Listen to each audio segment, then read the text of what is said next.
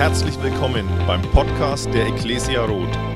Wir freuen uns, dass du dir die Zeit nimmst, diese Predigt anzuhören und wünschen dir dabei eine ermutigende Begegnung mit Gott. Du deiner Seele gerade befohlen hast, den Herrn zu loben und dass du es getan hast von Herzen. Ich weiß nicht, wie du deinen Gott so kennst, aber ich liebe ihn weil ich weiß, dass er einen Unterschied macht in meinem Leben und einen Unterschied macht für meine seelischen Bedürfnisse. Ich weiß nicht, ob du das schon erlebt hast, aber heute Morgen, wir waren im Fokustreffen, das ist so 9.20 Uhr, treffen sich die, die wollen und die Mitarbeiter dazu, so sich schon mal auszurichten auf den Herrn. Falls du noch nie dabei warst, komm gern dazu. Und im Fokustreffen war mir schon wichtig, Gott ist mein Hirte und mir wird nichts mangeln, weil er mein Hirte ist. Und wenn du in die Bibel schaust, du wirst so oft sehen, dass es Gott etwas ganz, ganz wichtig ist. Er sagt mir, es ist so wichtig, ich will mich um deine Nöte kümmern, du musst das nicht mehr tun. Macht euch keine Sorgen. Hey, egal was ist, glaubt, dass Gott sich um euch kümmert. Du kannst die Bibel mal durchschauen, die Psalme durchschauen, das Neue Testament durchschauen. So oft sagt Gott, macht euch keine Sorgen. Ich kümmere mich um das, was ihr braucht. Ich gebe über die Maße genug in euer Leben. Jetzt bist du heute Morgen hier und du kannst mal in deine Seele horchen und du kannst mal gucken, ob es da Sorgen gibt, ob es da Ängste gibt, ob es da Nöte gibt, ob du sagst, oh, es fiel mir schwer im Lobpreis meiner Seele zu sagen, lobe den Herrn, weil da ist so viel Unruhe drin. Ähm, ich will dir heute Morgen eins sagen, Gott will sich um dich kümmern. Und ich sage dir, es gibt nichts Besseres, als Jesus für sich kämpfen zu lassen, als selbst für sich zu kämpfen. Das kannst du dir abspeichern, dass immer wenn du anfängst, für deine Nöte und für deine Sorgen zu kämpfen, zu wissen, hey, du nimmst den Job, den Gott hat, weg. Also du nimmst Gott den Job weg, den er für dein Leben hat. Und glaub mir eins, du kannst es nicht besser machen als er. Ähm, woran kann es manchmal liegen, dass wir unsere Sorgen so schlecht loswerden? Wie kann es sein, dass ähm, die, die, wir die Bibel wohl lesen und es lesen, dass Gott sich für uns sorgen möchte, dass wir uns nicht Sorgen machen müssen um das, was wir anziehen wollen, über das, was wir zu essen und zu trinken haben, ist übrigens ein cooler Spruch, oder? Dass Gott in Matthäus 6 sagt, hey, guckt euch mal die Vögel an, wie gut sie gekleidet sind, wie schön die Blumen aussehen. Wenn Gott das macht, wie viel mehr wird er euch versorgen? Macht euch darum keine Sorgen. Also vergiss das abends schon zu überlegen, was kann ich denn morgen anziehen von den tausenden Sachen, die in meinem Schrank sind. Macht euch keine Sorgen. Macht euch keine Sorgen über das, was ihr essen und trinken sollt. Woran kann es liegen, dass es trotzdem manchmal so sorgenerfüllend ist, unser Leben? Wir vor Gott mit so viel Problemen kommen, im Gottesdienst so belastet sind in unserer Seele. Ich glaube, dass es das ist, nein, ich glaube nicht nur, sondern Verheißungen sind manchmal auch an etwas gebunden, das wir tun sollen. Und die Bibel sagt uns, kümmert euch zuerst um mein Reich und meine Gerechtigkeit und ihr werdet merken, dass euch alles andere hinzugetan wird. Und dieses alles andere sind die Sachen, die meine Lebenssorgen betreffen. Ist das Essen, das auf meinem Tisch muss, die Anziehsachen, die ich anziehen möchte, muss, den Kopf, den ich irgendwo hinlegen möchte. Gott sagt, wenn ihr euch zuerst um mein Reich und meine Gerechtigkeit kümmert, verlieren die Lebenssorgen ihre Kraft in eurem Leben. Und ich wünsche mir für mich und ich wünsche mir für uns, dass wir nicht von Lebenssorgen getrieben werden. Das wünscht sich Gott für uns. Er sagt, hey, das Leben ist eigentlich viel zu wertvoll, um sich beständig darum Gedanken zu machen, wie ich dieses Leben leben kann. Und ich will dir diesen Vers erstmal sagen, Matthäus 6, 33, kümmert erst euch zuerst um das Reich Gottes und um seine Gerechtigkeit und alles andere wird euch hinzugetan werden. Wenn du dir heute Morgen sagst, das will ich leben, dann hast du den ersten Glaubensschritt getan. Das heißt, ich halte an etwas fest, in dessen Richtung ich lebe und mich ausstrecke und vertraue darauf, dass es so sein wird. Weil du wirst es nie tun, wenn du immer denkst, und wer kümmert sich dann um mich? Wer kümmert sich um meine Sorgen, wenn ich mich um das Reich Gottes kümmere und seine Gerechtigkeit? Also du musst glauben, dass wenn du das eine tust, es auch passieren wird, weil Gott es sagt. Ähm, Und ich will dir, wenn du diesen Glaubensschritt für dich sagst, sag, ja, eigentlich will ich das, ich will dem Wort Gottes gehorchen und will mich zuerst um sein Reich und seine Gerechtigkeit kümmern, dann will ich dir heute Morgen ein bisschen davon erzählen, was das eigentlich heißt. Weil es heißt zum Beispiel nicht immer nur noch Ja zu sagen, wenn der Pastor dich etwas fragt. Ja? Also manche glauben ja, okay, ich muss nur noch für alles Christliche und so zuständig sein, meine Familie und alles vernachlässigen, muss ich auch nicht mehr, weil Gott dann persönlich meine Kinder erzieht. Der schreibt dann meine Klausuren, er geht für mich in die Arbeit und so. So ist das nicht gemeint. Sondern wie es gemeint ist, sagt uns schon so ein bisschen das Vaterunser. Ihr habt letzte Mal schon davon gehört, wenn ihr letzte Mal im Gottesdienst wart. Da heißt es ja, unser Vater im Himmel, geheiligt werde dein Name, dein Reich komme und dein Wille geschehe. Wer das betet, der kümmert sich zuerst um Gottes Reich und seine Gerechtigkeit. Und er schließt dann sein Gebet an, hey, und unser tägliches Brot gib uns heute. Übrigens das Einzige, was sich um mich dreht in diesem Gebet. Alles andere dreht sich um Gott und seine Gerechtigkeit. Selbst wenn es darum geht, vergib mir meine Schuld, weil dann sage ich wieder, und ich vergebe dem anderen, der an mir schuldig geworden ist.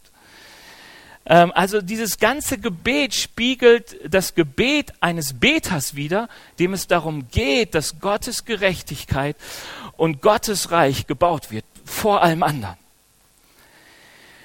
Und ich glaube, das ist ganz wichtig zu wissen, wenn wir, wenn wir, um diese, wenn wir sagen, ja, darum geht's mir, dann geht's darum, Herzenspriorität zu haben. Dass man sagt, egal was ich tue, mir geht's darum, dass bei dem, was ich tue, Gottes Reich gebaut wird und seine Gerechtigkeit geschieht. Also, Jahresanfang ist, wer hat seine Steuererklärung noch nicht gemacht und muss das in den nächsten Wochen tun?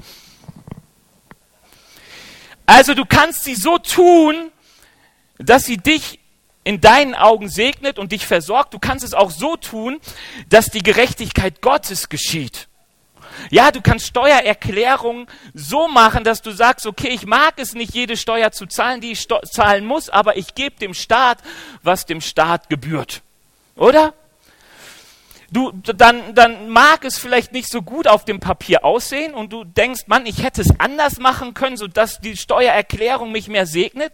Aber Gott sagt, nein, mach es so, dass meine Gerechtigkeit geschieht und ich werde für dich sorgen. In allem, was du benötigst. Wenn du ähm, eine Aufgabe machen musst in der Schule oder im Studium, dann gibt es ja auch verschiedene Möglichkeiten, das zu machen. Wir wissen, dass manches hat auch Spätfolgen. Dann merkt man irgendwann sehr spät, dass der Doktortitel mehr erschlichen war, mehr irgendwo abgeschrieben als äh, wirklich selbst erarbeitet. Weißt du, du kannst auch deine Arbeiten so schreiben, dass Gottes Gerechtigkeit geschieht und äh, mehr an ihn denken als an dich. Versteht ihr, was ich meine? Wenn es um deine Kindererziehung geht. Du kannst einmal sagen, hey, ich, mir geht es um eines, meine Kinder sollen mehr Erfolg haben als ich. Du kannst aber auch sagen, ich will sie so erziehen, dass sie Jesus kennenlernen, weil als erstes geht es mir auch bei meiner Kindererziehung darum, dass Gottes Reich gebaut wird und seine Gerechtigkeit geschieht. Im Umgang mit dem Ehepartner. Worum geht's mir? Hey, mein, das Herzensanliegen ist, Gottes Reich und seine Gerechtigkeit zu bauen und nicht mein Reich und meine Gerechtigkeit zu bauen. Das kann manches entspannen in der Ehe. Ich möchte heute tiefer in dieses Thema einsteigen, was heißt es, Partner Gottes zu sein. Weil das Reich Gottes und seine Gerechtigkeit an erster Stelle zu setzen, heißt in Einklang zu leben mit Gott. Zu sagen, Herr, was du tust, tu auch ich. Das, was du willst, will auch ich. Und dazu will ich mal einen Text lesen, der in Matthäus 9, 35 bis 38 steht. Ähm, wir lesen ja einfach mal zusammen hier von der Beamerfolie weg. Da ist es folgendermaßen, und Jesus zog umher durch alle Städte und Dörfer und lehrte in ihren Synagogen und predigte das Evangelium des Reiches und heilte jede Krankheit und jedes Gebrechen. Als er aber die Volksmenge sah, wurde er innerlich bewegt über sie, weil sie erschöpft und verschmachtet waren wie Schafe, die keinen Hirten haben. Dann spricht er zu seinen Jüngern, die Ernte zwar ist groß, der Arbeiter aber sind wenige. Bittet nun den Herrn der Ernte, dass er Arbeiter aussende in seine Ernte. Hier liest du einmal die Zusammenfassung dessen, was Jesus in seinem Dienst getan hat. Er ging in die Dörfer, in die Städte, er ging zu dem Volk, er unterrichtete sie, er ähm, predigte die Siegesbotschaft seines Reiches, was es für ein Riesenglück ist, etwas zu hören, was Gott tut, ist eine Freudenbotschaft, das Evangelium. Also wenn du manchmal zu wenig Freude im Leben hast, guck mal, ob du richtig hinhörst, wenn Gott sein Evangelium predigt. Und dann heilte er alle, die irgendwie krank waren. Dann berichtet uns der Text, warum das so war, dass Jesus Erbarmen hatte mit den Menschen und, und sah, dass es Menschen waren wie Schafe ohne Hirten. Und dann fängt er an und sagt, hey, ich brauche Partner dabei. Und er sagt, bitte fangt an, dass mehr Leute in die Ernte kommen, mehr Leute es mir gleich tun. Und wer dann das nächste Kapitel liest, der merkt, das nächste, was Jesus tut, ist, er nimmt seine Jünger und schickt sie raus in die Städte und Dörfer, das Evangelium zu predigen und die Kranken zu heilen. Wie können wir Partner Gottes werden? Wie können wir sein Reich und seine Gerechtigkeit an erster Stelle setzen. Ich glaube, das Erste, was uns dieser Text sagt, ganz, ganz wichtig ist, lerne die Welt mit Gottes Augen zu sehen. Lerne die Welt, lerne die Menschen, lerne dein Umfeld, lerne das, was du tust, was auf dich ein. Lerne es mit Gottes Augen zu sehen. Was bewegt dich in deinem Leben? Wie siehst du die Welt? Wie siehst du dein Leben? Weißt du, du kannst die Perspektive haben, alles muss mir zum Guten dienen. Wenn ich hier lebe, dann muss es um mein Glück gehen. Da muss es um mein Familienglück gehen. Da muss es um darum gehen, dass es meinen Kindern gut geht, dass es meinem Partner gut geht, dass ich Wohlstand habe, dass ich das Leben genießen kann. Ähm, ganz, ganz eng damit verbunden ist, dass ich immer denke, hey, alles muss sicher sein. Ja, das, das, das trifft uns Deutsche immer so einen sicheren Blick auf unser Leben zu sagen, oh, bin ich gut versorgt? Habe ich genug? Ähm, kann mein Leben so bleiben, wie es ist? Ich glaube, nur so kann man manche Angst vor Flüchtlingen verstehen in Deutschland dass man sagt, wir haben wohl sehr viel mehr als viele anderen, aber jetzt kommen welche und wollen etwas davon haben. Es könnte sein, dass es nicht reicht. Und eigentlich merken wir nicht, dass wir schon seit Jahren und Jahrzehnten die Welt benutzen, damit es uns gut geht und oft auf den Kosten anderer. Und wenn sie dann kommen zu sagen, geht es um deine Sicherheit? Blickst du mit Sicherheit, geht's um, siehst du alles mit dem Ungerechtigkeitsblick? Ist ja auch so eine Sache. Hey, ich sag dir etwas, das habe ich mal gelernt, als ich merkte, wie ein Ältester seine Kinder aus der Gemeinde hier erzog. Ein Kind kam zu ihm und sagte, das ist ungerecht. Und er sagte einfach nur, ja stimmt, die Welt ist ungerecht, lerne dazu. Und ich dachte, das macht Erziehung viel einfacher, wenn man gar nicht so immer darum gucken muss, geht auch alles gerecht zu, weil es stimmt, die Welt ist nicht gerecht. Die Güte, alles ist unterschiedlich, ungerecht verteilt. Und trotzdem geht es manchmal nur um Gerechtigkeit. Immer dafür, um Gerechtigkeit zu kämpfen ist ihre Perspektive. Manche freuen sich an Menschen, an der Natur, an der Vielfalt. Ähm, wenn ich auf Jesus gucke, wenn die Bibel uns, was sie über Jesus sagt, und das finde ich interessant, sie sagt, wenn Jesus auf diese Welt schaut, wenn er auf die Menschen schaut, dann heißt es wortwörtlich, dann dreht sich sein Herz im Inneren um. Dann wird er bewegt. Sein Herz dreht sich um, weil er die Menschen sieht wie Schafe ohne Hirten. Und dieses Bild benutzt die Bibel oft und er geht von diesem Hausschaf aus, das wir ja auch oft kennen, wenn wir mal an irgendwelchen Feldern und Wiesen vorbeilaufen. Und dann sind da diese Schafe, die ohne Hirten völlig aufgeschmissen sind. Deswegen sagt um Psalm 23, der Herr ist dein Hirte, der dich zu frischen Wassern führt, weil ein Schaf alleine findet das so schnell nicht. Das verirrt sich irgendwie. Ich habe letztens mal ein Video geguckt, Deutschland, aus Deutschland, wo ein Wolf zu einer Schafsherde kommt nachts. Und ich dachte, das ist interessant.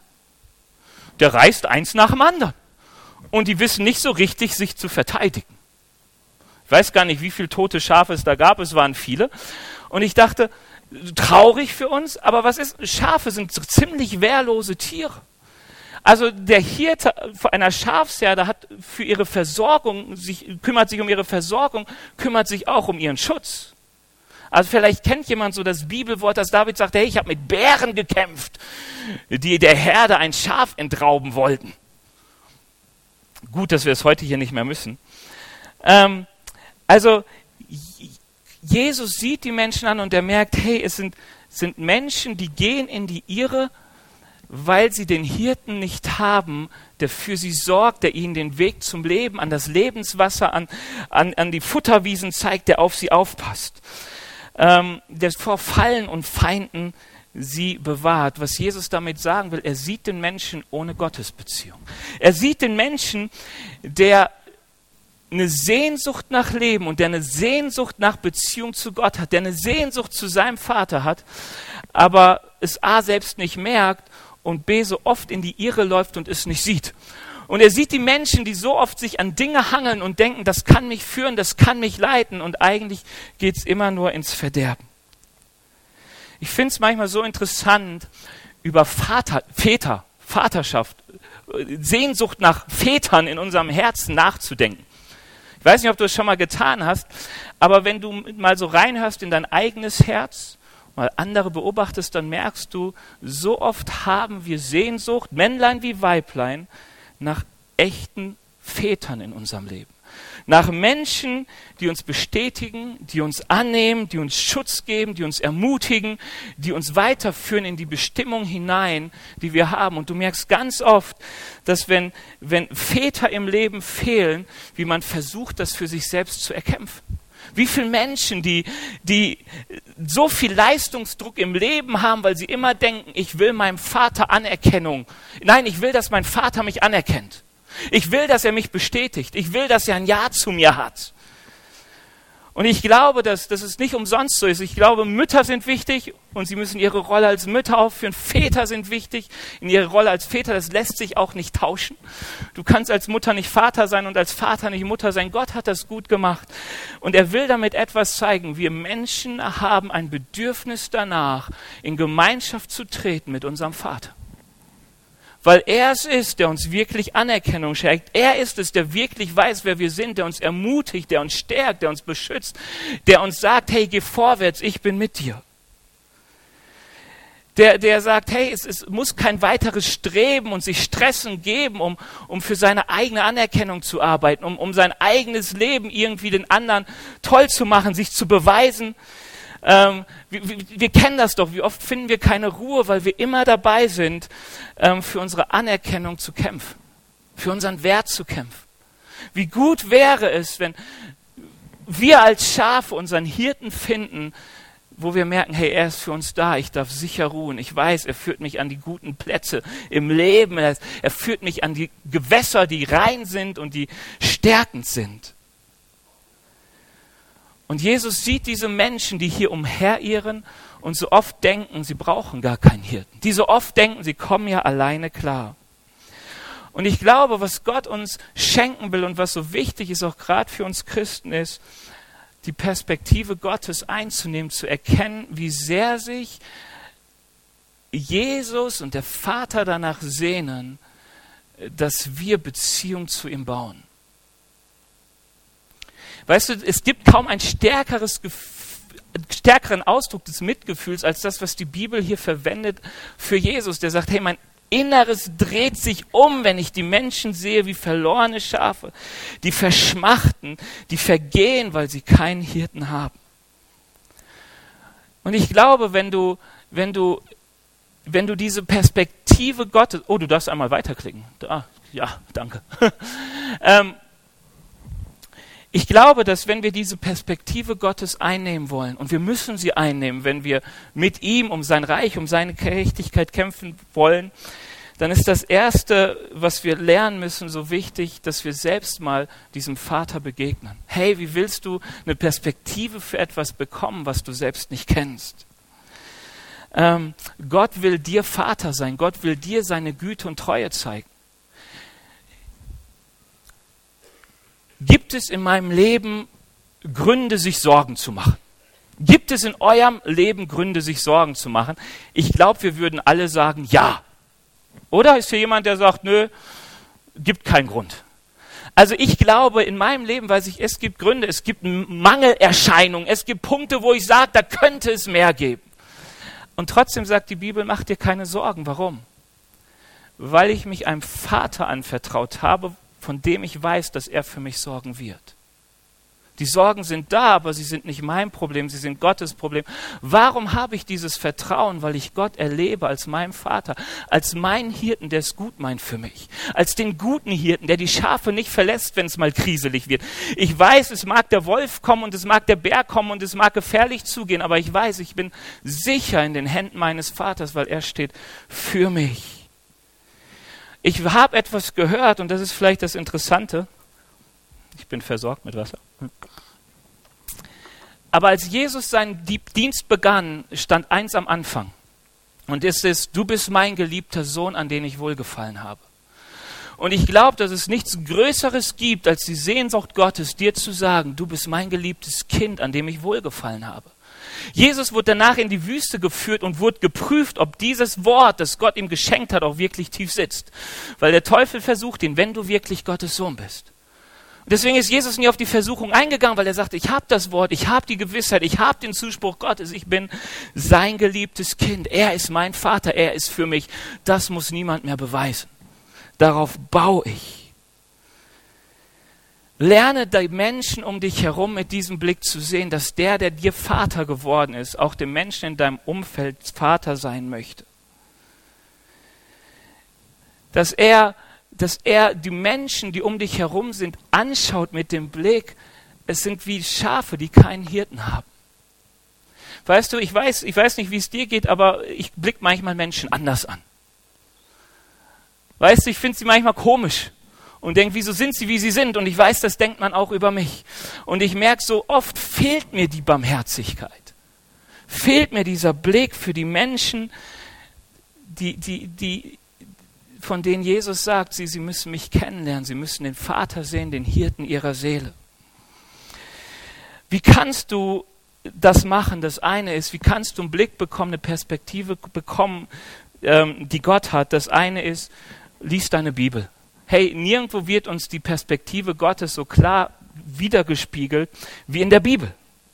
Und es ist so gut, die Bibel zu lesen und seine eigenen Einstellungen, seine eigenen Gedanken daran zu reflektieren. Das ist nicht immer schön, aber es tut so gut, weil du lernst den Vater kennen. Lass dich auf den Heiligen Geist ein. Ähm, die Bibel sagt uns, wir dürfen darum bitten, ihn suchen, anklopfen auf der Tür. Gott will uns seinen Geist schenken und sein Geist wird zu uns sagen, aber lieber Vater. Weißt du, der Heiliger Geist wird uns die Liebe Gottes in unser Herz ausgießen und sie wird zu uns reden. Du bist mein geliebtes Kind. Wie lernst du die Liebe Gottes kennen, indem der Heilige Geist sie dir bestätigt? Bitte Gott darum, dass er dir deine Herzensaugen öffnet. Hey, lass uns doch ehrlich sein, wir sind manchmal so anders. Wer, wer die Parallelgeschichte dazu liest, der wird sehen in, in, in Markus, dass Jesus seinen Jüngern sagt, hey Leute, lass uns Urlaub machen, es ist so viel los. Und sie fahren auf ein anderseitiges Ufer und die Menschen haben schon gesehen, wie sie losgefahren sind und laufen ihm hinterher und sie kommen an ihrem Urlaubsort und plötzlich sind da all die Menschen, die Jesus hören möchten. Und dann heißt es da, dass sich das innere Jesus umdrehte und er sah das Volk, dass sie keinen Hirten hatten und er fing an, sie zu lehren.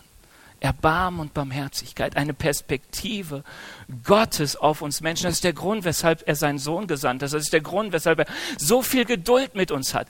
Weshalb wir so oft gegen ihn sündigen und er sagt trotzdem, komm her zu mir, ich will dir vergeben. Warum? Weil er Barmherzigkeit mit uns hat, weil er sieht, wir sind so oft wie Schafe, die keinen Hirten haben.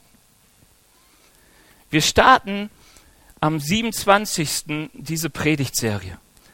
Ist da jemand? Gott, wenn es dich gibt, dann zeig dich mir. Ähm, geht fünf Wochen lang.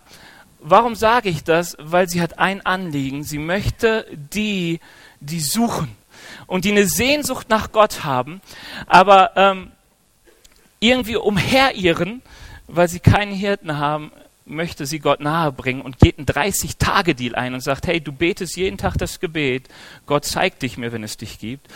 Und wir glauben daran, dass innerhalb dieser 30 Tage sich Gott zeigt.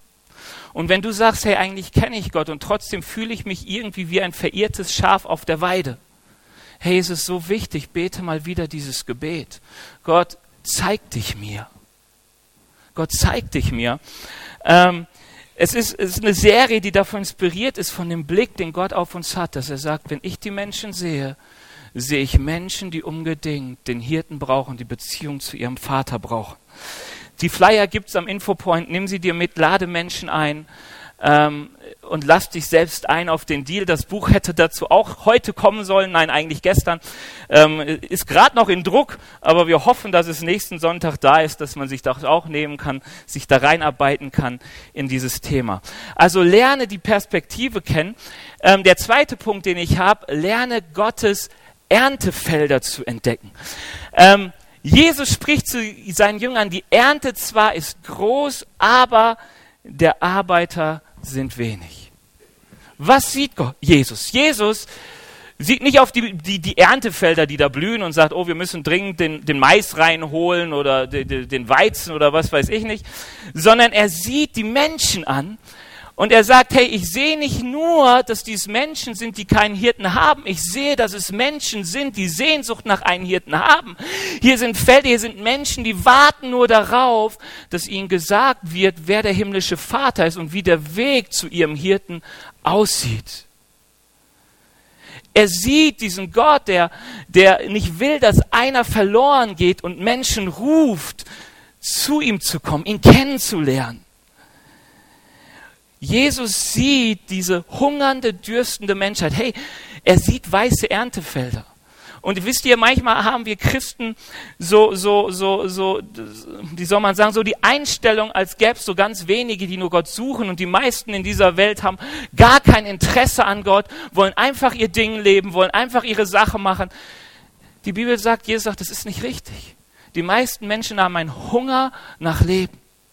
Und sie haben nur keine Ahnung, wo sie suchen sollen.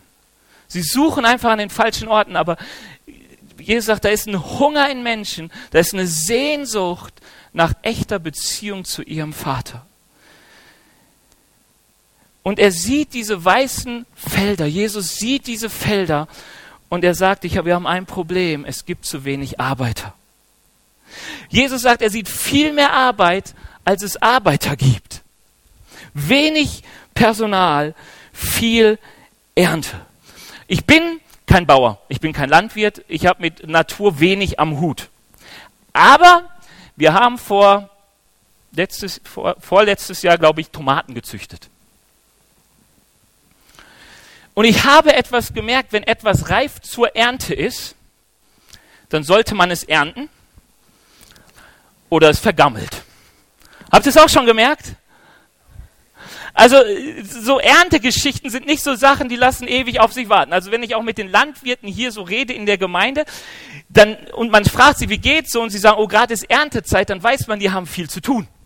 Weil die Ernte sagt nicht, oh gut, hast keine Zeit, dann komm morgen wieder, ich bleib so lange reif. Nein, nein, das ist manchmal Eile angesagt. Da kann der Regen kommen, der Sturm kann die Ernte zerstören, die Trockenheit irgendwann ist überreif und vergammelt und der Fuchs kommt. Keine Ahnung, wer so alles kommt und auch noch was äh, äh ahnungslos. Ich gebe es zu.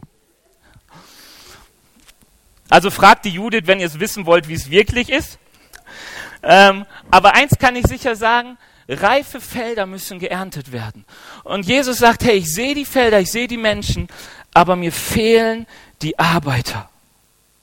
Es fehlen die Menschen, die diese Not mittragen. Es, es fehlen die, die sagen, hey, rein in die Ernte.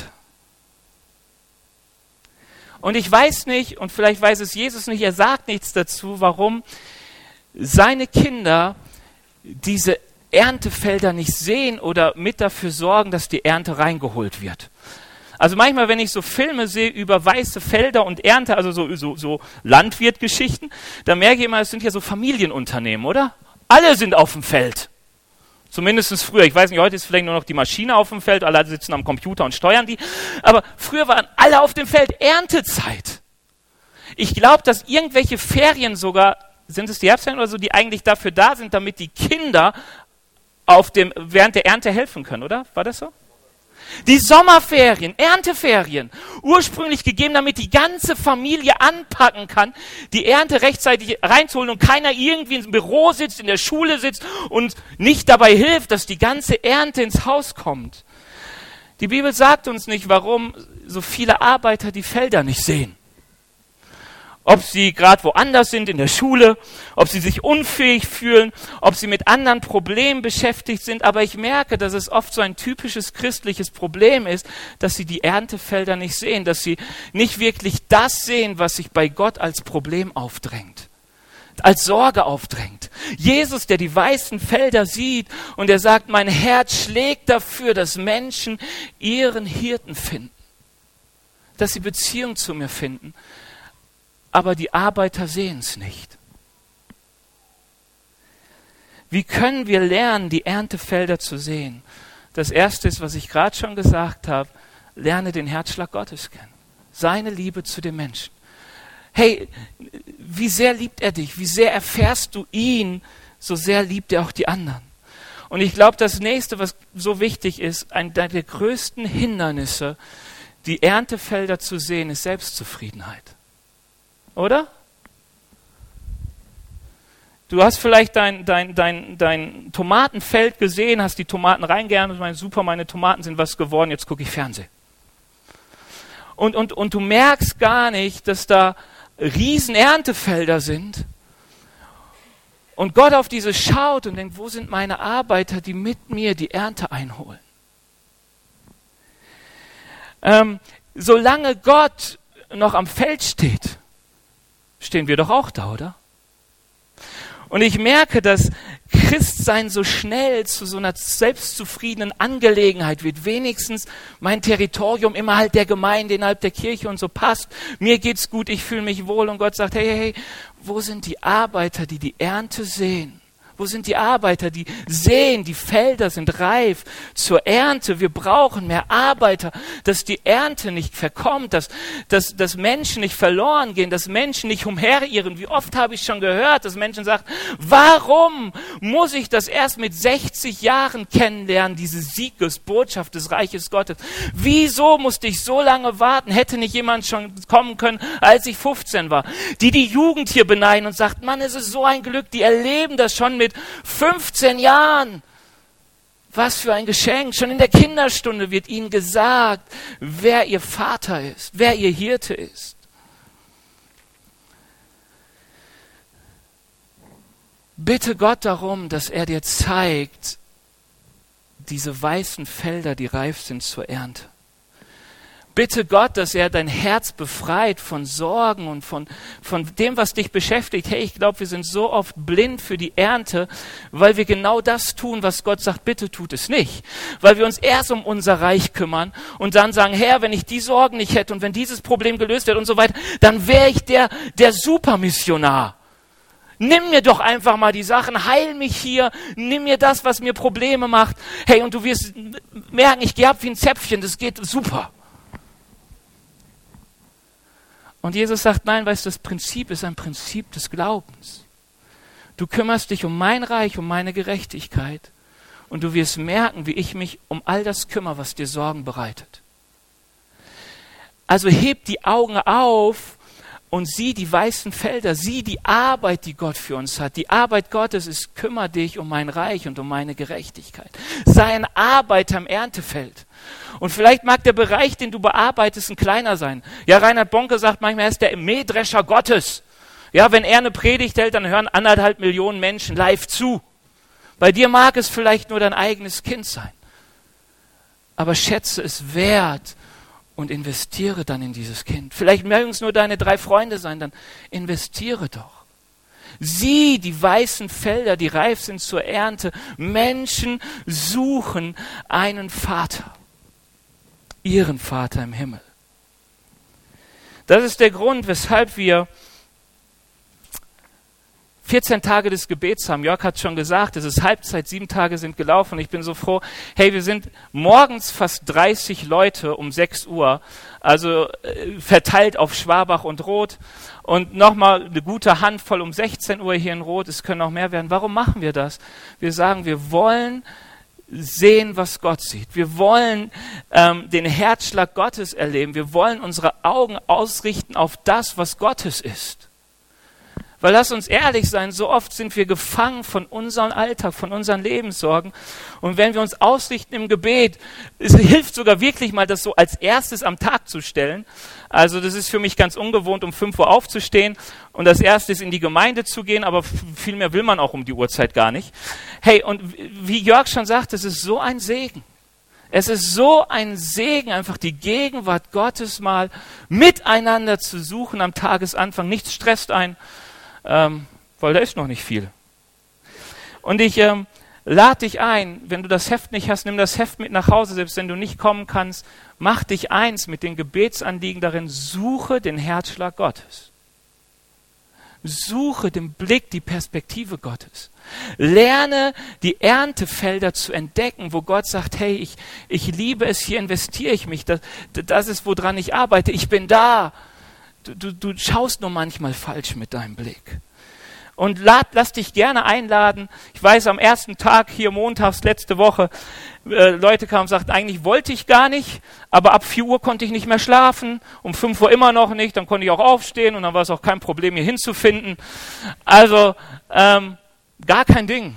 Oder stell dir drei Wecker, so habe ich es gemacht. Die so und bis jetzt brauchte ich nicht alle drei. Also bis jetzt hat es immer so geklappt. Ähm, tu es einfach mal. Einfach zu sagen, ich will Gottes Perspektive kennenlernen.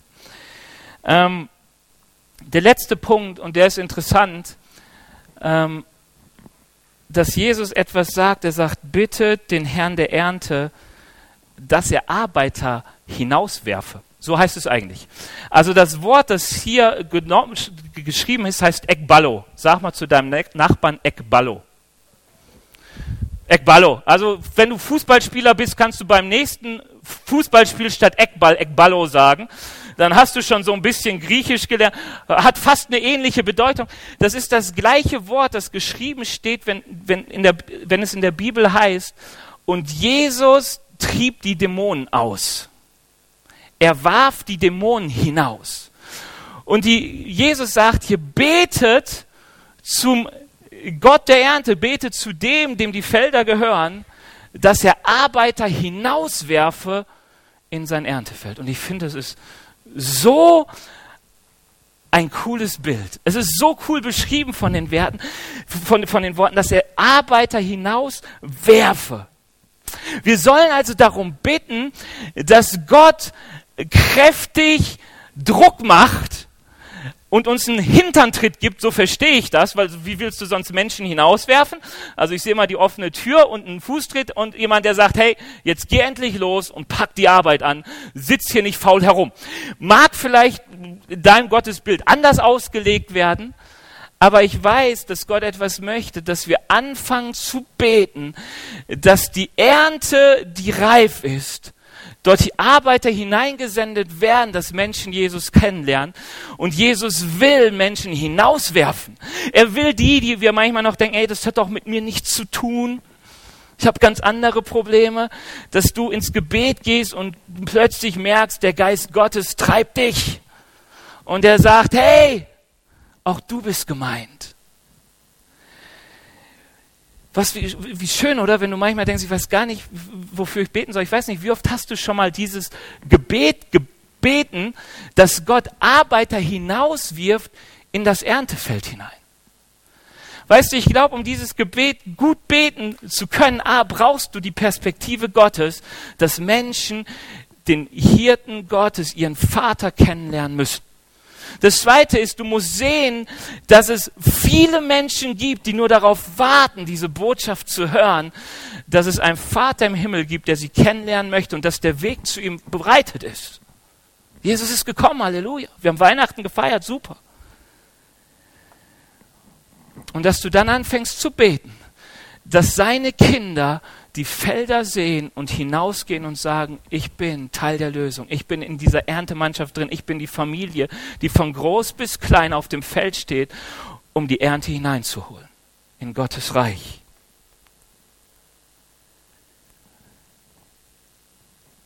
Kümmert euch zuerst um das Reich Gottes und seine Gerechtigkeit. Vater, unser Vater im Himmel, geheiligt werde dein Name, dein Reich komme, dein Wille geschehe. Herr, du siehst, dass die Felder weiß sind zur Ernte. Herr, du siehst meine Familie. Herr, du siehst meine Arbeitskollegen. Herr, ich bitte dich, dass du Menschen sendest, die ihnen die gute Botschaft geben. Herr, ich bitte dich, dass sie dich kennenlernen. Herr, lass ihre Augen geöffnet sein, dass die Dinge, denen sie jetzt nachgehen, ihnen kein Glück und kein Leben bringen. Herr, wir bitten dich, lass dein Wille geschehen, dein Reich soll kommen, deine Gerechtigkeit sichtbar werden. Du bist ein guter Gott. Mach das mal zum Gebetsanliegen. Lass darum deine Sorgen sich drehen. Und Gott sagt dir etwas, die Sorgen, die du selbst hast, er wird sich darum kümmern. Er wird sich darum kümmern, dass du genug zu essen hast, dass du versorgt bist.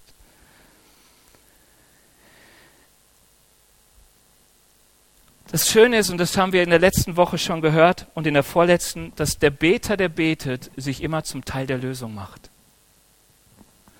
Hey, immer wenn du zu Gott betest, vergib mir, sagt Gott dir, ja, vergib auch du.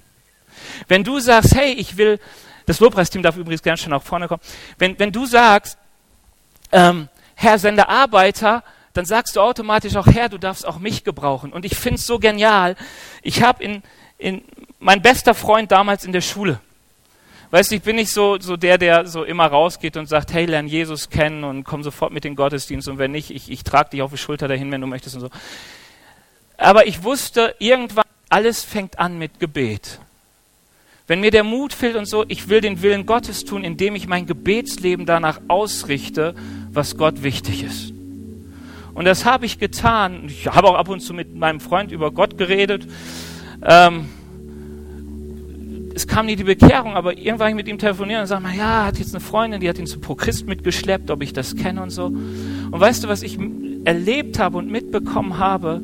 Hey, dass wenn wir bitten, dass Gott sendet, bin nicht nur ich immer Teil der Lösung. Hey, wir sind nicht immer Teil der Lösung.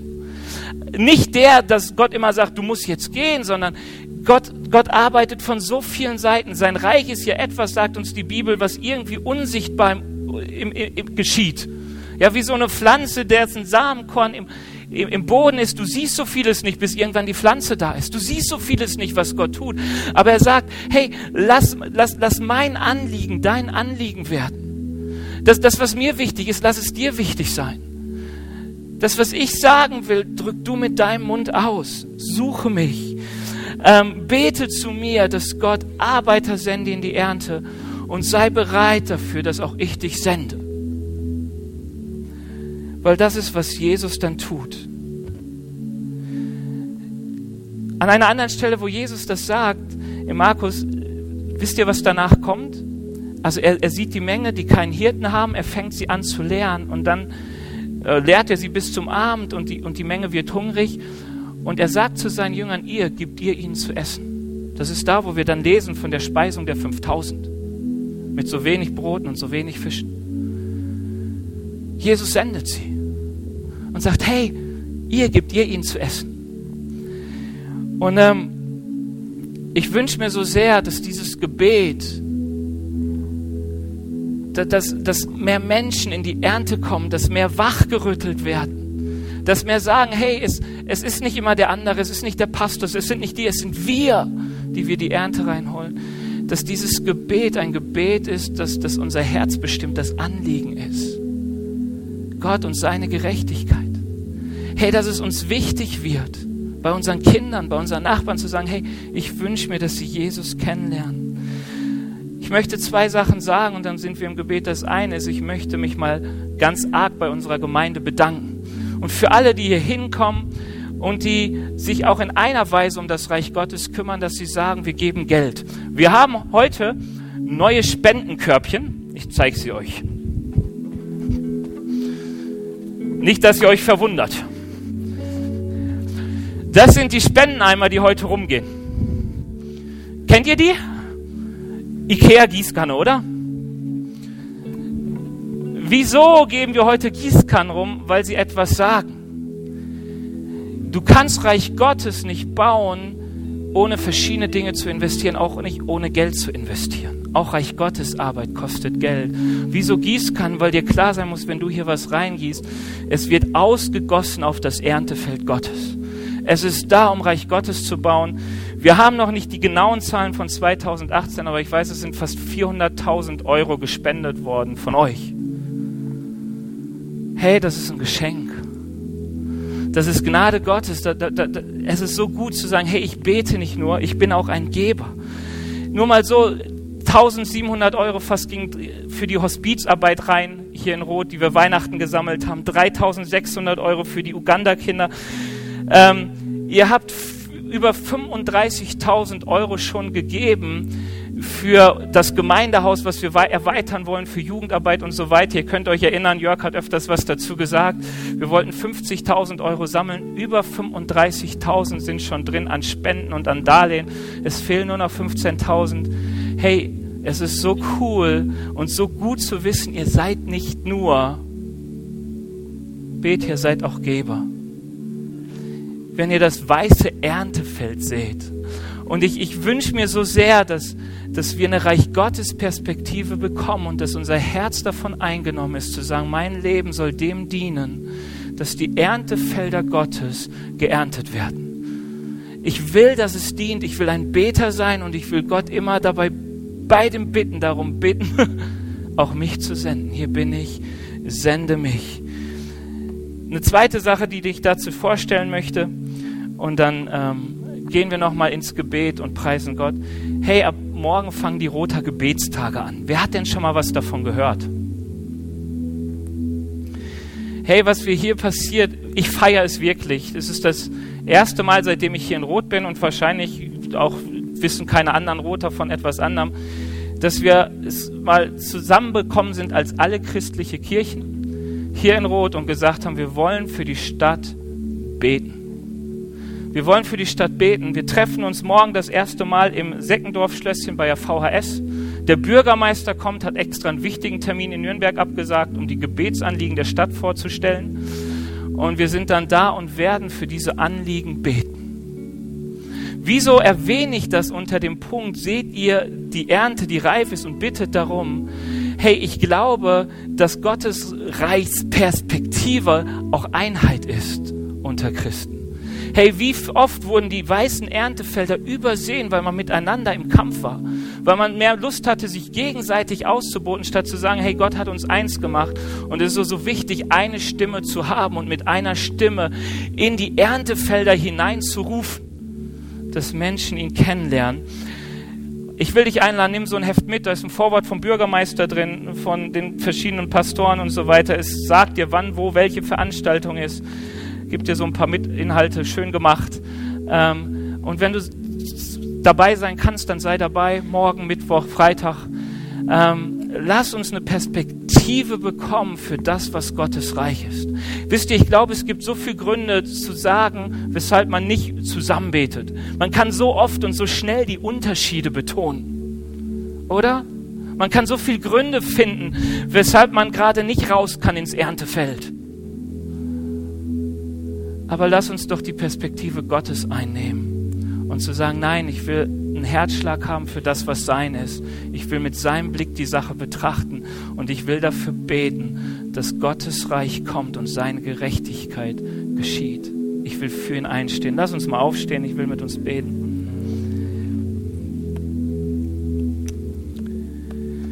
Herr Jesus, ich danke dir dafür, dass ähm, du uns Menschen liebst Herr Jesus, dass du unser Hunger siehst, dass du unser, äh, unsere Sehnsucht nach Leben siehst, dass du unsere Sehnsucht nach Gemeinschaft siehst, nach Liebe, nach Anerkennung.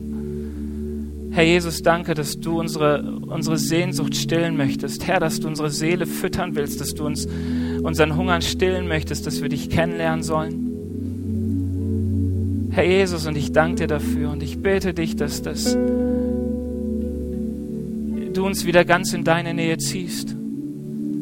Herr, dass wir die Sehnsüchte, die wir haben, wirklich bei dir gestillt bekommen, Herr Jesus, dass wir deine Gegenwart suchen.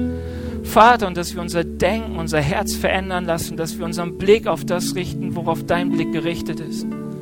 Herr Jesus, ich bete dich, dass du uns jetzt bewegst durch deinen Heiligen Geist. Herr Jesus, dass du uns wichtig machst, was dir wichtig ist. Herr Jesus, dass du ähm, jeden Stolz von uns nimmst, dass du da, wo wir selbstgerecht geworden ist, das wegnimmst.